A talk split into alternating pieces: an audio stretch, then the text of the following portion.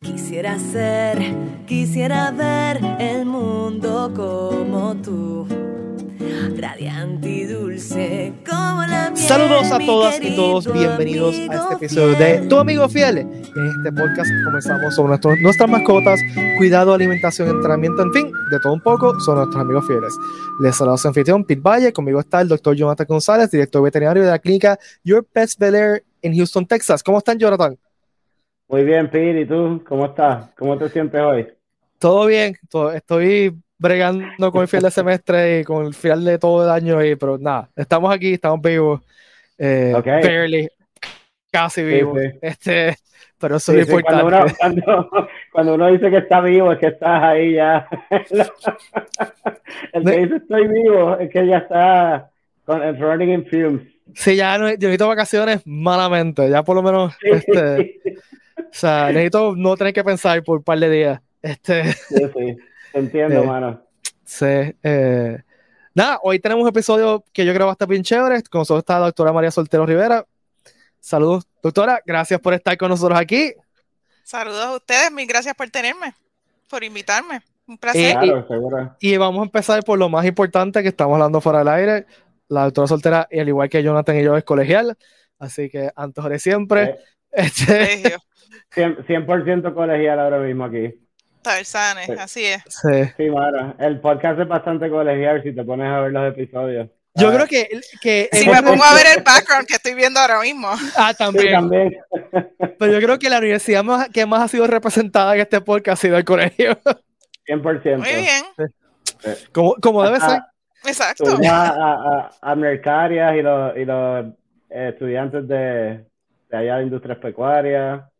Tuvimos a, a la doctora Torres también, a, a- y ahora la doctora Soltero, pues, todos, colegi- de- del colegio.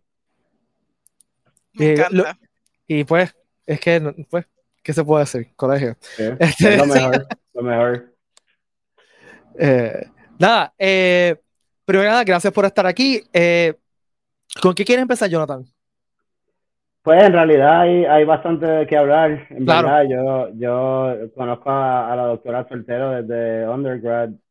Eh, siempre me recuerdo que pues sentía que era una persona bastante parecida, ¿no? En el, en el goal de ser veterinario y como tratar de aprender lo más posible y tener una experiencia pues llena en la, en el colegio, ¿no? No era solo tener las clases y irnos, como que era una persona que también se empeñó mucho en la, en la, en la cultura de allí, del colegio, y, sobresalió en, en varias cosas, tú sabes, no solo en, la, en las notas, pero en, pues, ayudar a los demás y, pues ayudar a los otros estudiantes y o sea, es, algo que, que del, del paso de los años uno como que más o menos sí hacía a las otras personas, pero es, es un honor, ¿no? Tenerla aquí porque eventualmente terminó su, su escuela veterinaria en Cornell, ¿verdad, María? Sí, así es. Y después la hizo una residencia. ¿Hiciste internado en Penn también o en otro lado? Hice, hice, inter- hice dos experiencias de internado, una en cirugía de animales pequeños y una y, un, y uno rotatorio en Long Island. Nice. Y después después la, hice la residencia en Penn, sí.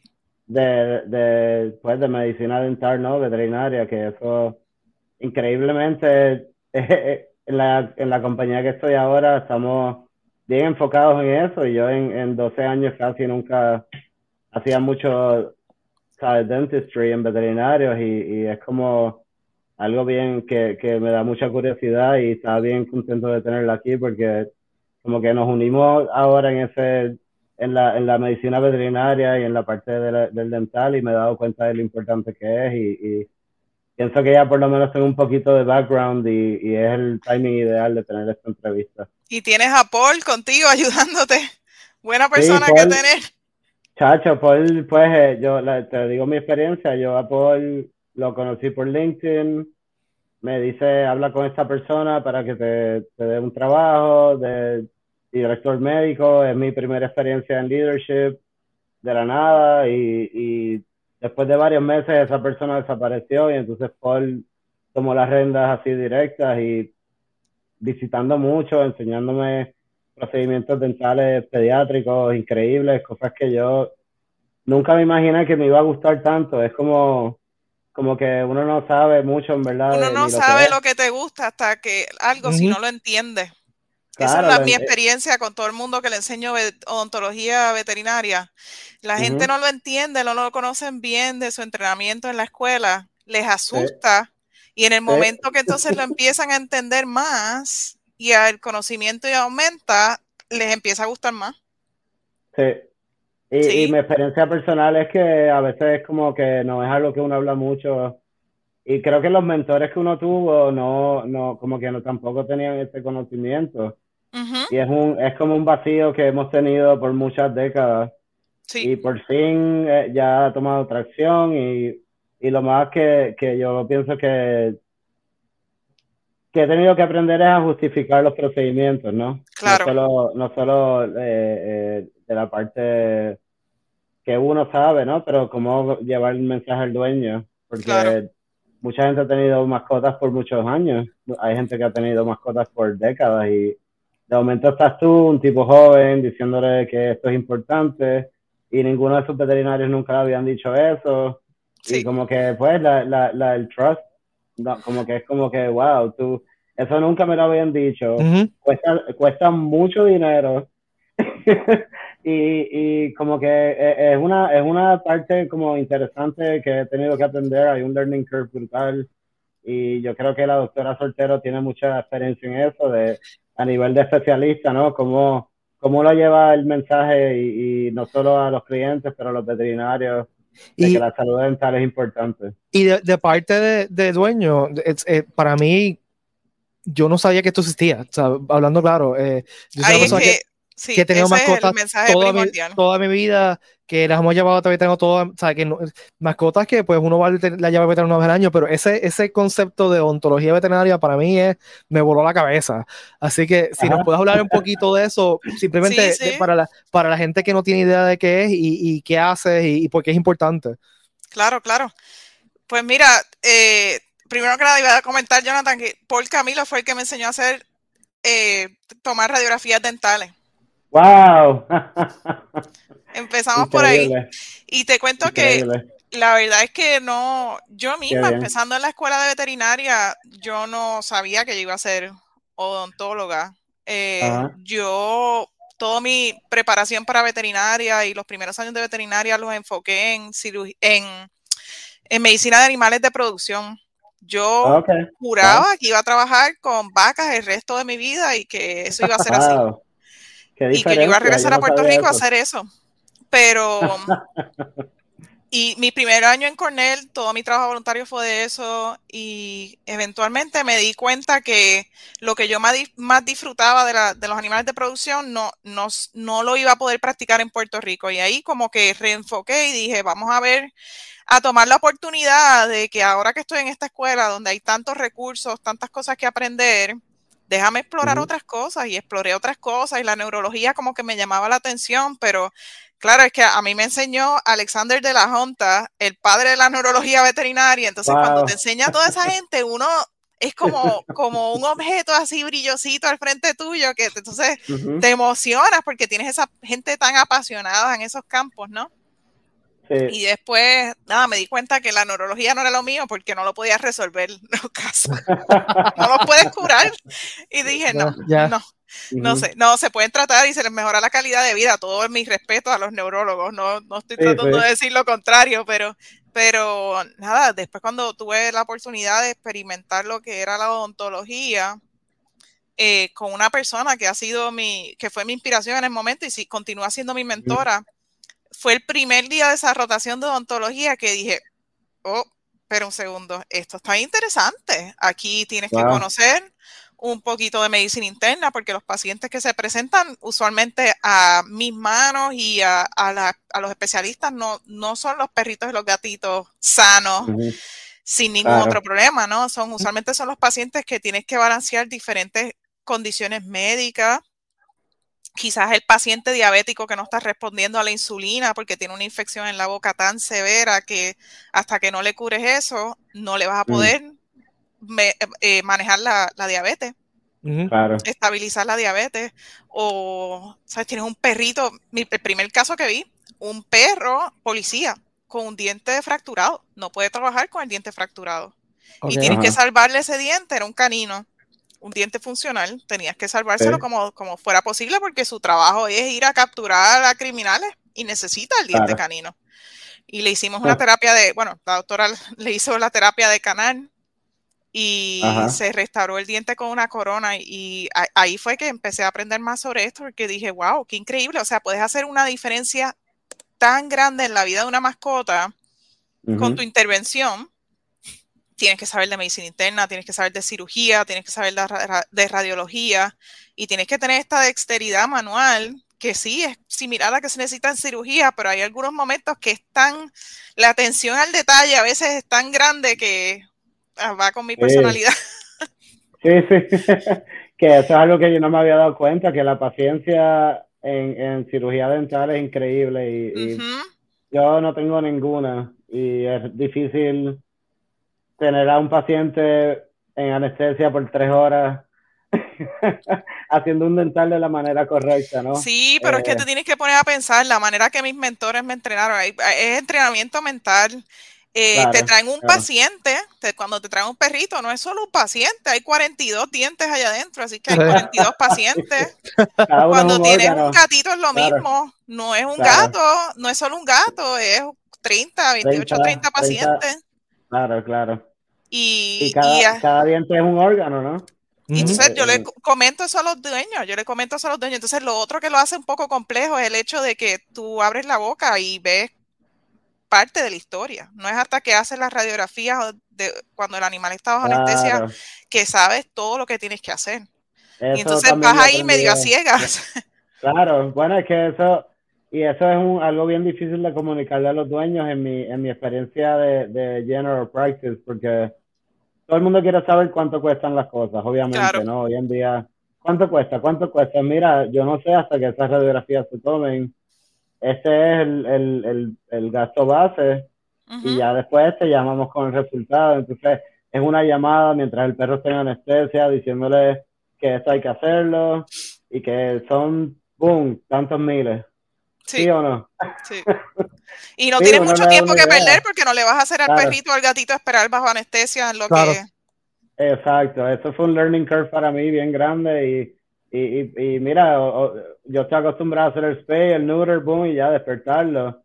Y la, la experiencia que tenemos ahora es que son puppies y, y puppies de seis meses haciendo cirugía dental pediátrica y está ahí eh, uno esperando y la anestesia y, la, pasan los minutos y el dueño pensando que desarrollar eso, esas habilidades de, manejar el tiempo bien efectivamente, de que tu comunicación sea bien certera, de ganarte eh, la confianza del dueño desde el principio en la consulta.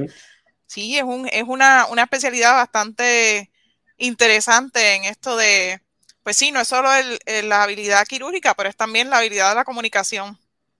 Sí. Y, comunicar el, valor de, de, esos procedimientos tan caros y por qué lo estamos haciendo, ¿no? Sí, desde cómo los defines hasta cómo los explicas. Sí, ¿no? Y es una, y volviendo al tema de cómo es que los dueños ahora se sorprenden de por qué hay que hacer esto ahora. O sea, es una especialidad nueva, empezó en el 86. Y no fue hasta el año pasado o este año que el ABMA lo hizo como un requisito en los currículos de escuela de veterinaria. Así que no, no, no se enseña en todos lugares. Y si se enseña, se enseña quizás una semana. Aquí tenemos un programa en UC Davis, donde yo trabajo ahora. Tenemos un programa bastante intenso que le proveemos a los, a los estudiantes. Empezamos en primer año y lo cerramos en tercer año y después tienen la oportunidad de pasar por las rotaciones clínicas, pero tienen muchas horas de, de enseñanza, de, eh, de didáctica y de laboratorio pero eso no se da en todas partes. Y de todas formas, eso no es todavía suficiente para poder ser una persona competente en tu primer día de trabajo como veterinario. En una de esas áreas de la veterinaria que tienes que seguir desarrollando una vez te gradúes. Claro. Sí, es de tu interés, claro. La necesidad la hay, pero el interés no siempre está ahí. Claro.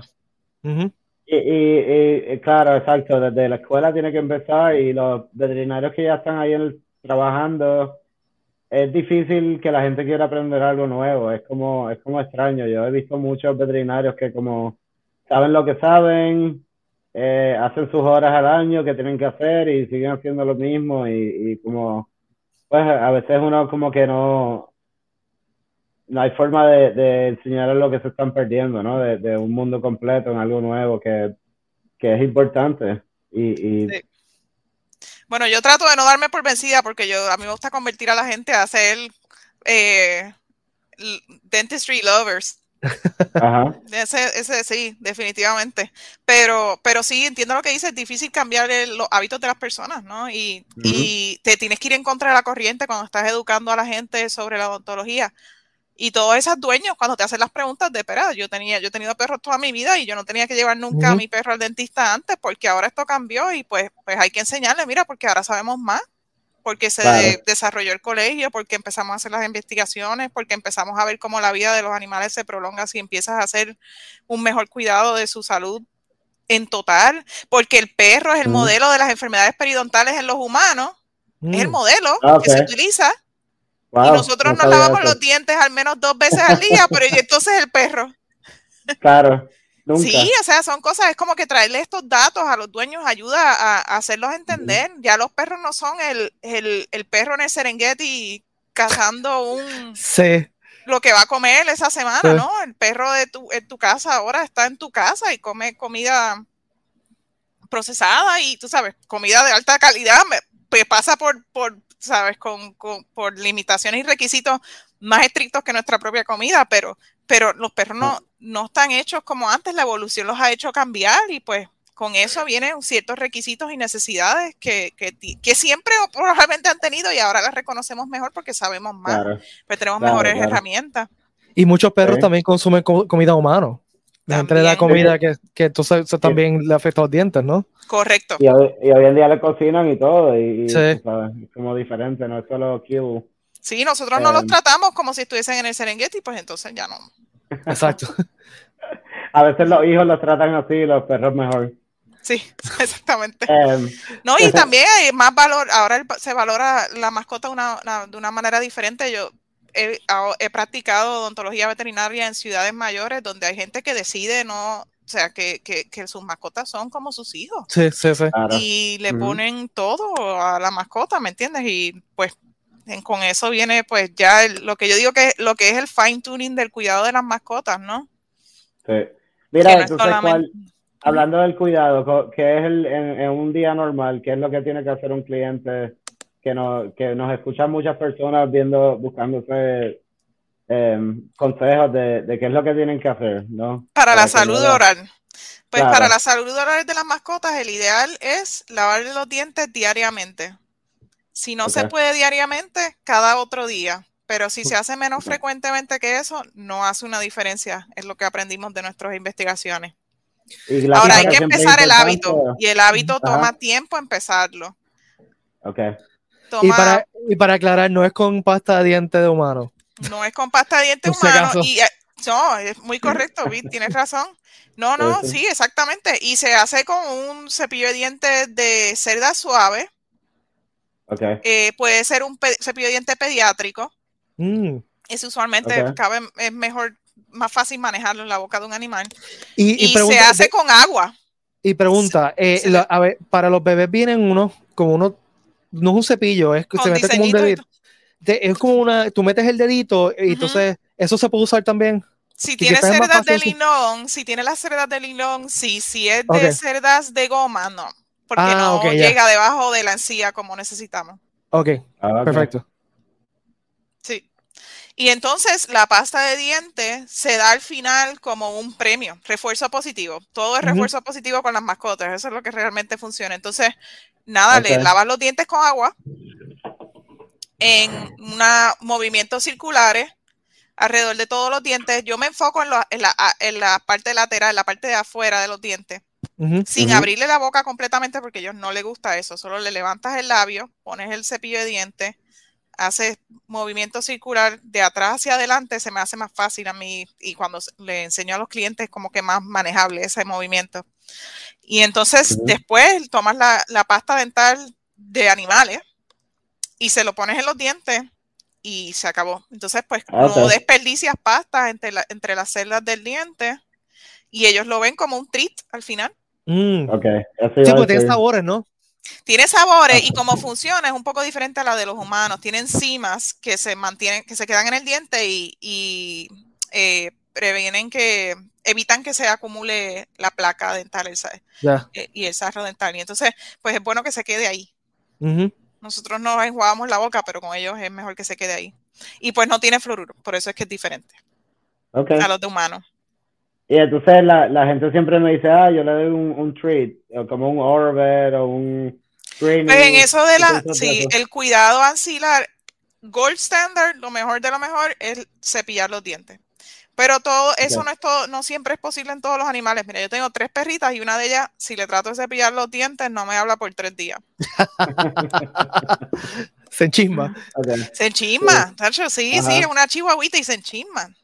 Entonces, pues no, pues con ella tengo que utilizar otras, otros métodos de, control de sarro y, placa dental. Y hay un, comité que se llama el Veterinary Oral Health Council. Tienen una página de internet, vohc.org. Y en esa página de internet hay una lista de productos de perros y gatos que han sido evaluados por los comités del VOH, por el comité del VOHC, para ver si la investigación en cuanto a ese producto eh, pues va a la par con los requisitos para la certificación bajo ese comité. O sea que si está en esa lista es bueno. Si está en esa lista, generalmente hablando, hace un buen trabajo para controlar la placa de sarro, porque hay tantos productos ahí en el mercado, hay tantos y tantos y tantos que uno se puede abrumar bien fácilmente cuando vas a la, a la tienda. Y hay que tener también mucho cuidado con la textura de los productos. Hay muchos productos que hay que están disponibles que son demasiado duros para los dientes y entonces nada, vemos muchos perros con dientes rotos por, por cosas que se venden regularmente en el supermercado, en la farmacia, en las tiendas de animales. Y lo que, he escuchado de, de, Paul es que dice, si es más duro que el diente, no es bueno. Correcto, sí, esa, eso, eso es en teoría lo que pasa, que, que pero como se lo explica al dueño, es que si puede utilizar su uña y presionarla en, el, en, el, en el juguete o en el treat y ves a la, a la uña intentando el juguete o el treat, pues ese sí se le puede dar. Ya. Ah, si no ves la uña entrando, no se lo Es muy duro. Es muy duro. A menos que sea muy roja, y porque eso se van a suavizar con la salida. Ajá. Ok. O como me decía mi mentor, si no te vas a dar en la rodilla con él, no se lo deja a tu, a tu perro. Yo no está mejor. Esa me gusta. Esa es buena, esa es buena. Sí. Ah, vas a ver la gente en Petsmart ahí dándose la rodilla. la rodilla. No, sí, porque volvemos, eh, eh, esta, la, el pensamiento este de, pues, en el Serengeti mordían huesos, ¿verdad? claro. Sí, pero ya la, no es lo mismo. Claro, no. no un pug, eh, un pug no estaba en el Serengeti ni un, ni un Maltese. No, y ves enfermedades que, por ejemplo, en los gatos, la, la reabsorción dental es un una enfermedad donde el diente básicamente se va reemplazando por hueso y se hace más fácil que se rompa el diente. En el oh, gato doméstico pasa en tres cuartas partes de los gatos, como el 70% de los gatos. si ves los gatos salvajes y buscas las colecciones en los museos, pasaba en menos de 20%. Antes de los 50 no, no era muy prevalente. Entonces, ahora hay condiciones que pasan en nuestros animales domésticos día, día ahora, en el día de hoy, que pues hace el diente más, más débil también. Son cosas. Como la dieta y la, la, la, dieta y el lifestyle. Ok, wow, interesante eso. Quizás de, de, las cosas que estaban cazando y mordiendo, eso ha ayudado la, la salud mental también. Sí, o sea, para ellos, para los, para los, sí, en su momento, en su tiempo, y para los que todavía viven en el wild, pues sí, pero para los que nosotros tenemos en la casa es diferente. Sí, sí, eso, los gatitos que se van a los kioscos en... que se van a los kioscos, a los kioscos de Luquillo. Esos están como entre medio, quizás esos son como un, un 60%. Sí, exacto, pero comiendo bacalaitos, no sé. E, exacto. bueno, bueno no sé si tienes preguntas, otras preguntas que quieras hacerle a la doctora Soltero de, claro, eh, en general. Esto es una pregunta que nos gusta hacer mucho. Eh, ¿Qué caso has tenido que, se te ha quedado como el corazón que siempre recuerdas? Wow, eh, tengo un montón de casos. Bueno, tengo te cuento, es que, es que a mí me gusta mucho lo que yo hago, pero te voy a, te tengo un caso de esos que me acuerdo de toda la vida porque los dueños eran, son excelentes y todavía estoy en comunicación con ellos. Y te tengo uno de esos casos que entré al caso y dije, ¿qué estoy haciendo? Pero todo salió bien. Ok, las dos son buenas. Empiezo con el, con el, con el, bueno, mira, tengo una familia de, de, la ciudad de Filadelfia que tenía eh, unos cuantos colis y llegaron todos con caries. Y las caries son bien poco comunes en los perros. Entonces tocó hacer como una investigación de ver qué era lo que estaban comiendo para... Pasan menos de 5% de los perros. Entonces mm, tocó investigar su dieta y ver qué era lo que le estaban dando para que no siguiera ocurriendo, ¿no? algunos dientes se pudieron salvar, otros hubo que extraerlos. Pero nada, la familia es son tan dedicados a esas mascotas que nada, después de eso, pues le lavan los dientes a todos ellos y son como cinco. Y esa familia vive para esos perros y todavía al sol de hoy, cada Navidad, y te estoy diciendo esto es como yo cuando yo era residenta, eso fue como 10 años fácilmente. Todas las navidades me envían tarjetas de Navidad de los colis. Ah, me escriben mensajes de texto, están pendientes, han pasado por los nacimientos de mis dos hijos y siempre están pendientes de mis hijos. Cada vez que vuelvo a Filadelfia, vienen a la clínica a verme. Entonces a eso los recuerdo con mucho cariño. Que un bond ahí, sí, sí. Total, total, sí, sí, sí. Ahora mi hija se queda con, con las tarjetas de Navidad, son hechas por un artista y dibuja a los perros y quedan wow. Oh, okay. y mi, hija las colecciona. Entonces, ese es de esos de los que son bien memorables. También tengo que decir que tenemos, tenía un perrito que tuvo un altercado con, con, alguien que se metió a la casa y el policía, la policía llegó a investigar el, lo que estaba pasando y la persona todavía estaba allá adentro y cuando, eh, cuando trataron de, capturar al, individuo, eh, usaron la pistola y el balazo le ah. cayó a la perrita. Anda. Ah. Sí. Entonces, este, nada, le destruyó el paladar y todo, y tuvimos que reconstruir, eh, o sea, reconstruir el paladar, básicamente, arreglar un defecto que quedó en el paladar eh, y hacer terapias de canal para los caninos, porque se quedaron, los, los colmillos se le devitalizaron, se infectaron. Y me acuerdo la, la frustración del dueño y pues uno de esos casos difíciles porque el dueño se siente culpable, aunque no se haya, no haya sido su culpa, ¿no? Este, pero esa perrita valía un millón. Las emociones del dueño a veces como que exaltan la, la, dificultad del caso, ¿no? Sí. Como, el caso como tal es difícil suficiente y entonces encima de eso está el cliente Uf, en, en 100. Sí, sí, Y entonces ese caso fue bien interesante porque yo acababa de empezar la residencia y fue un caso donde observé la cirugía con una residenta, la residenta senior del paladar y después me tocó a mí hacer la terapia de canal. Eso fue un trabajo en equipo. Sí, nice. Okay. Estuvo bien chévere. Ese caso me, me trae muy buenos recuerdos. Y en, en, esa misma línea de los defectos de paladar, tuvimos un perrito que vino a hacerse, a arreglar un, un defecto del paladar y se convirtió en un perrito bien famoso y fue la inspiración para comenzar este programa donde en la Universidad de Pensilvania eh, eh pareábamos a los perritos con, eh, con diferencias craniofaciales con los niñitos con diferencias craniofaciales. Ah, Era qué cute. una terapia sí, ah. animal individualizada. ¿Qué Los perritos visitaban a los niños y teníamos una actividad anual y creábamos cosas educativas para las familias y para los niños. Y eso, eso, esos perritos de, que terminaron siendo parte de ese programa, que a lo mejor fueron pacientes míos directamente o no, que estuve presente en la cirugía, aunque no fueron mis pacientes directos, sí, sí los recuerdo con, con mucho cariño. Y, ah. y, de esas así que son bien out there, bien raras, fue que me tocó hacerle una, una maxilectomía a una serpiente.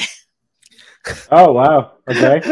y yo y la serpiente nos respetamos wow, wow. Sí. Y maxilectomía, explica un Una poquito qué es eso. Ah, ¿Cómo, qué, le haces a la serpiente ahí? Bueno, la serpiente estaba comiendo roedores vivos. Y el roedor la mordió de vuelta y le dio infección del, del hueso. Anda. Mm, y nos respondió a terapia médica y hubo que mm. quitarle parte del hueso infectado, pero todavía tenía que poder comer, entonces hubo que hacerlo paso a paso. Se le quitó de manera conservadora al principio y después hubo que hacer una, otra cirugía. Pero son de esas cirugías que tú haces con, eh, con equipos grandes, con animales exóticos, con, con los veterinarios de animales exóticos, ellos la anestesian, yo no entro al cuarto a menos que esté anestesiada. Ajá, ajá. Se llamaba, se llama Nadie te va a culpar, nadie te va a culpar por eso. no, yo le decía a doctor Larney, le decía, tú la anestesia y me llama. Cuando ya esté bien anestesiada, yo vengo y hago lo que tú quieras. Sí, yo, a mí no me gustan las serpientes para nada, mano. no, o sea, son animales impresionantes, pero es que son, eh, no sé, es la, es la mente de uno, a veces es un poco más poderosa que uno mismo. Claro. Y, yo, y, era un animal majestuoso, ella era, es gigante, una reticulated python con un patrón precioso y todo, pero yo necesitaba verla en la mesa bien anestesiadita. Dormida, claro, sí, y reportamos, reportamos el caso y todo, porque fue la, la, la, primera vez que se reportaba científicamente ese tipo de cirugía en, un paciente así. Así que fue de eso que al principio dije, ok, vamos a extrapolar lo que conozco en animales pequeños y entre el conocimiento de los animales exóticos y el, y el mío, pues pudimos manejar el caso y, y reportarlo, que fue, fue súper rewarding. Sí, sí. y esa es otra cosa que, que yo estuve en Perú un año, ¿no? Haciendo mis clínicas y yo vi como cuando es algo nuevo, ¿no? Porque es que esa escuela es un teaching hospital, o sea que lo que nadie sabe hacer, lo envían allí. Entonces, como que no siempre estén los libros, no siempre hay instrucciones, no siempre es como que hay una, una contestación fácil, ¿no? Correcto. Como, como hemos hablado con otros doctores en el podcast también, que como que hay que improvisar un poco, pero de una manera educada. Eh, educada, exacto. Sí. Que, que tú puedas ir a tu casa y dormir y decir, mira, fue lo mejor que pudimos hacer. Sí, uno tiene que, los principios honestamente son los mismos. Tienes que asegurarte que lo que hagas le permita al, al, perro, al animal, al quien sea, comer cuando se vaya a su casa, que cuando se vaya a su casa. Y si no, tienes que ver cómo lo vas a apoyar de manera con la nutrición. Y nada, uno sigue los, los principios y te unes a la gente que sabe más de esas mascotas y pues y tratas de ayudarlo, porque si no, ¿qué? ¿Cómo va?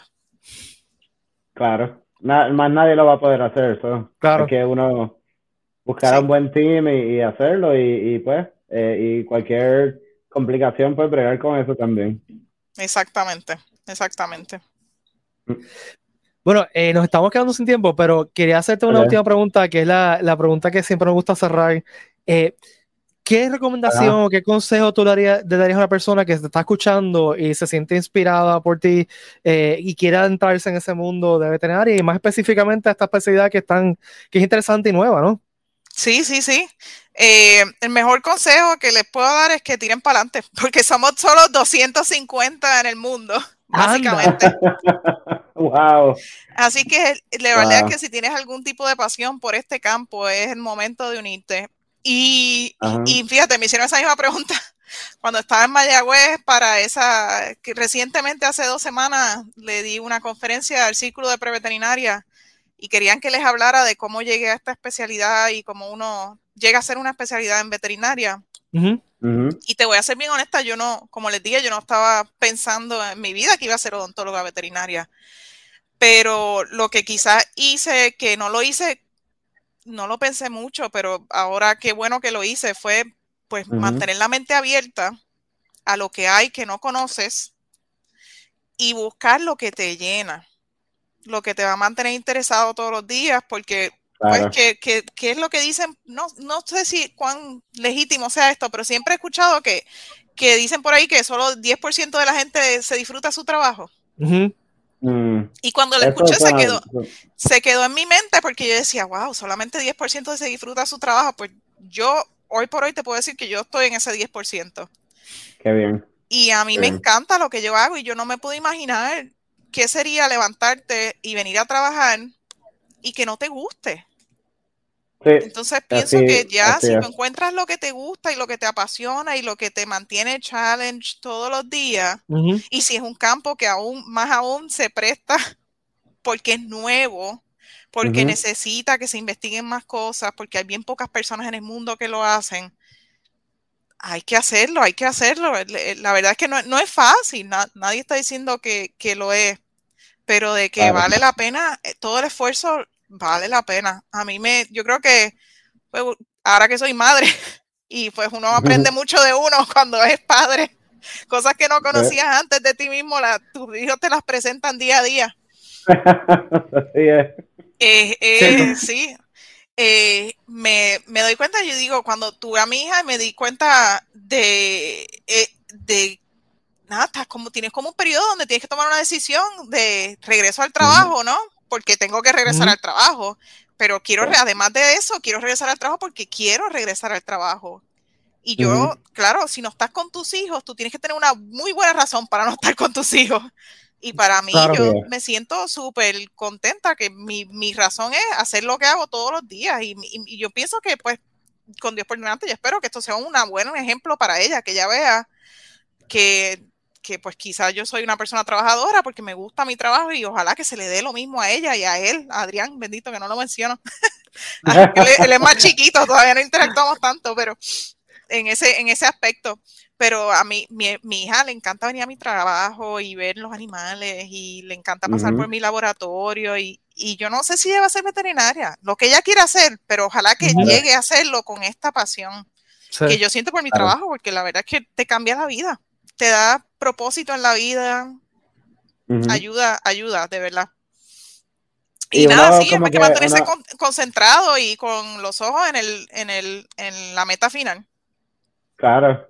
es que uno como que empieza como más general, ¿no? Me gusta esto. Entonces, poco a poco, cuando pasan los años, uno va buscando más específicamente qué te gusta en ese, en ese mundo y, y algunos le toma un año, algunos le toma diez años, pero si eventualmente encuentras lo que te llena y, y, pues te gusta hacer, e, ese era el punto del camino, ¿no? Absoluto, absoluto. En el proceso te vas conociendo más y pues sí, yo pienso que sí, que yo no, no, sabía, honestamente, mi, mi, le estaba contando eso a los estudiantes de preveterinaria, mi, mi situación era tal que cuando estaba en veterinaria, pues, por situaciones económicas de mi familia, yo no tenía mucho, mucha habilidad de fallar. Yo tenía que hacerlo y para poder ir a la universidad tenía, tenía que tener las buenas notas para que me cubrieran la matrícula, porque si no, no, iba a funcionar. Y, y, y en el momento para mí eso era normal porque era mi realidad. Ahora lo veo como madre y digo, wow, eh, eso tuvo que haber estado difícil, pero, pero pues, pues hay que hacerlo y se hace, ¿no? Y se hace y, y, quizás es enseñarle a, a las personas que quieren seguir este camino que cuando llegas al otro lado vale la pena. Yo creo que esa es la parte. Yo tenía muchos, muchos profesores excelentes que me enseñaron, que, que querían demostrarme eso, porque eh, cuando, como criar a los niños, no, it takes a village. Ya llegar a estos sitios, toma, traes trabajo, es trabajo y, tienes que tener toda esta gente que te apoye y que te enseñe estas lecciones que a lo mejor tienes que aprender un poquito más temprano. El otro día estaba hablando con Carmen Santana, Jonathan, no sé si te acuerdas de la profesora Carmen Santana. Sí, claro que sí. Yo me acuerdo un quote, un quote de ella, que lo voy a decir eh, eh, todos los lunes por la mañana, ella decía, Oye, pero que ustedes se ven más cansados los lunes después del fin de semana que antes. Sí. y, ese es un, un de ella que nunca me olvido, pero sí. pero, pero ves, esa persona no es, no es veterinaria, pero ella enseñaba con esta pasión y esta energía positiva que no había manera de, no era posible que no te metieras en esa clase y quisieras estar completamente dentro de la clase porque pues y no aprendes esas cosas y las aplicas a lo que tú haces, ¿no? ¿Ves? Después me di en, en, en Cornell, ir a escuela de veterinaria en ese sitio tan frío fue difícil. Sí, cacho, me imagino. y yo no había vivido en, nieve antes, yo nunca había, más, o sea, yo había visto nieve, pero nunca había, ni pensaba que iba a vivir en un sitio tan frío en mi vida y tan lejos de la playa. y fui allá y me encontré con otros profesores increíbles y toda esa gente te inspira y te enseña tanto, te enseña tanto que no tiene que ver con los datos de la medicina veterinaria nada más, es como cómo crecer y, y, ser mejor persona. Sí, es como una etapa de la vida bien importante cuando uno está en escuela veterinaria, se da de que uno acabó la universidad, pero no eres todavía profesional y estás como en ese entremedio, ¿no? Y estás creciendo, ¿no? Estás madurando durante, eh, dentro de una escuela. Es diferente a la persona que se gradúa. Y, estás lejos de tu familia usualmente, estás lejos de, tienes que hacer amistades nuevas culturas nuevas, te expones a culturas nuevas, otros estilos de vida. No tienes mucho tiempo libre, así que de verdad tienes que determinar qué es lo que te llena el bucket y qué no, ¿verdad? Porque no hay tiempo que perder. Claro. Tienes que estar. algo que yo siempre me acuerdo de ti, Jonathan, era que. Cuando... Te, va a tirar, el medio, te a tirar no, no, no, no, esto es positivo, esto es positivo. Bueno, además de que tenía roedores de mascota, yo me acuerdo de esto. Sí, sí, lo, único positivo. No, no, no. que cuando todo el mundo estaba pensando en, en pariciar y todas estas cosas de Mayagüez, yo también pensaba en eso, no, no se equivoquen. Nosotros corríamos todos los días. Siempre me encontraba Jonathan corriendo. Sí, verdad. Siempre como que así, ya estábamos desarrollando, sin querer queriendo, en, mi caso, como hábitos de, de, wellness, que no, que ya ahora lo reconozco de otra forma, ¿no? Pero en el momento yo lo utilizaba. Nada, uno se iba a correr y era como algo que, siempre, vuelvo y digo, me encontraba, tú me encontrabas contigo haciendo y, y ahora lo veo como una necesidad para mi salud mental y mi salud en general. Pero en ese momento no lo pensaba un escape así. De, estrés y, como que es un escape de estrés saludable que no te pone más cansado al otro día del siguiendo el comentario de la doctora Santana, ¿no? Sí, exacto. Pero es verdad, eso uno va entrenando poco a poco y la, la base que uno sienta en, en undergrad, después para escuela veterinaria, es como algo, una base que uno trae después de adulto y, y pues, eso creo que es como uno llega a, ser, eh, tener éxito en la vida y estar contento y, pues estar contento con lo que uno ha hecho también es importante. Absoluto. Claro. Bueno, ya no tenemos tiempo para más. Gracias, doctora, por acompañarnos y por regalarnos este ratito, en verdad. Gracias de nuevo por invitarme. Esto ha sido muy divertido, de verdad. Muchas gracias. y siempre, no solamente es bueno tener veteranos aquí, también colegiales, siempre. Sí, sí, sí, y siempre. Y, y esa es una invitación abierta para los colegiales. Eso no tienen ni que, ni que planear. Sí. Cuando sea, hacemos otro episodio. Muy pues, bien. Gracias por darnos ratito. Gracias a ustedes que nos escuchan. Volvemos el próximo episodio. Recuerden que si le dan amor a una mascota, pueden ser siempre su amigo fiel. Y lavarle los dientes. Y lavarle los dientes. Diariamente. Diariamente. Y, con agua, fácil. Y por, favor, y por favor, no con el colgate que tienen en el baño. Correcto. Oh, por favor. Ahí, ahora sí, adiós. Ahora sí, gracias.